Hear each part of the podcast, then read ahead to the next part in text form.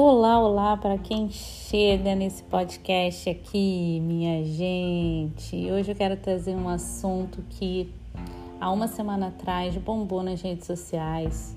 Você pode até achar que eu sou atrasadinha aqui nas comunicações, mas eu posso apostar com você que está me ouvindo aqui agora que você nem ficou sabendo disso. E uma semana atrás, a pesquisa por, pelo tema planejamento estratégico teve um aumento considerável no Google Trends por conta da polêmica da Bianca Rosa, que é a dona da Boca Rosa, que é uma empresa, e não sei se vocês conhecem, mas ela é uma influenciadora digital muito conhecida. E muitas pessoas seguem ela, seguem a empresa dela.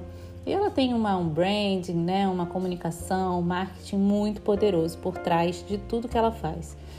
Pois bem, a polêmica foi por conta da organização dos stories da Bianca, né, da organização do planejamento estratégico por trás dos stories da Bianca.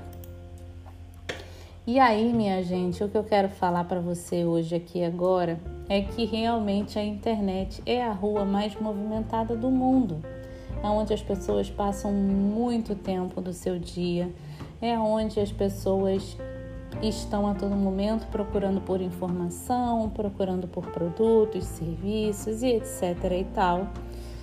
E não é à toa que na semana passada a maior a maior a maior uh, maior palavra procurada, né, termo procurado foi planejamento estratégico.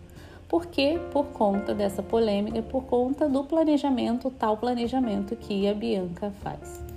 E aí o que eu quero trazer aqui para vocês é o que é um planejamento estratégico direcionado para redes sociais e para a sua vida como empresária, como profissional liberal, como tudo que você faz e deseja fazer daí para frente. Planejamento estratégico é usado essencialmente no mercado digital e é um ponto de partida para, a organização das suas metas e dos seus objetivos nas redes sociais, com base na criação dos seus conteúdos, os posts, né, o estudo do seu público, do mercado e por aí vai. E você pode criar o seu planejamento do jeito for que fizer sentido para você seja numa planilha de Excel, um planner, uma agenda, um bloco de notas, ou até mesmo no Trello, né, que é uma ferramenta muito interessante de ser usada. Você pode fazer o seu planejamento no mapa mental, do jeito que fizer sentido e for mais organizado para você, onde você conseguir olhar visualmente para aquilo. Né? E entender o seu público é uma das, das principais etapas para você, você fazer um planejamento.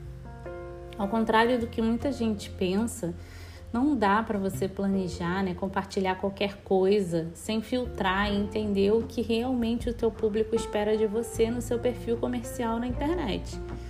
Né? Se o seu foco é realmente crescer, criar uma, uma autoridade, consistência nas redes sociais, é importante você ouvir as pessoas que te seguem. E como que você faz para ouvir as pessoas que te seguem? Através dos comentários nos posts, né? Se você não tem é, muito engajamento nos seus posts, uh, tudo bem, você pode fazer enquetes nos seus stories, uh, através de mensagens no seu direct. São, essas são as principais formas né, e pontos que você, onde você consegue extrair essa informação. Né? E o que eu tô sempre falando para vocês em todos os podcasts que eu gravo ou conteúdo que eu produzo é que você precisa criar relacionamento. Se você não cria relacionamento, né? Então eu crio relacionamento com as pessoas através do Instagram.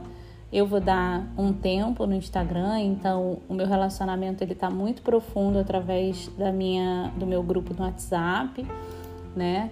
Então assim, é, eu queria trazer um pouquinho disso para vocês hoje aqui, né? Então, é importante ter um planejamento sim, saber que estratégia você vai utilizar sim, Né? É muito importante você conhecer o teu público, é muito importante você conhecer aquilo que as pessoas estão esperando de você. Né? Se você não conhece o seu público, como que você vai se comunicar nas redes sociais? Né? Se você não sabe o teu principal objetivo, como que você vai começar? Né? Então, esses passos iniciais são muito importantes. E lembrando do posicionamento de marca, né? Não vamos esquecer. Quando você tem uma marca forte, tudo isso acontece.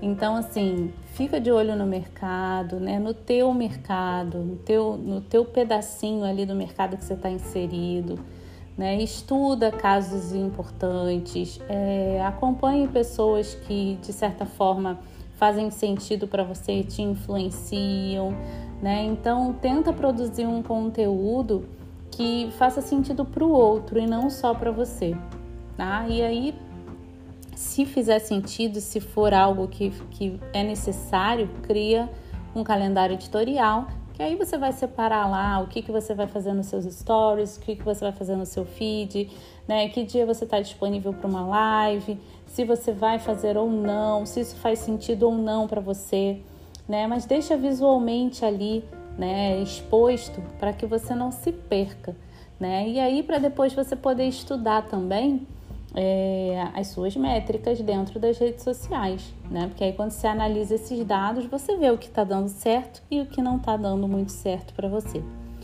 Eu espero que você tenha gostado desse episódio. Escuta com atenção e com carinho, né? Se fizer sentido, compartilha com uma amiga que está chegando agora recentemente nas redes sociais, tá?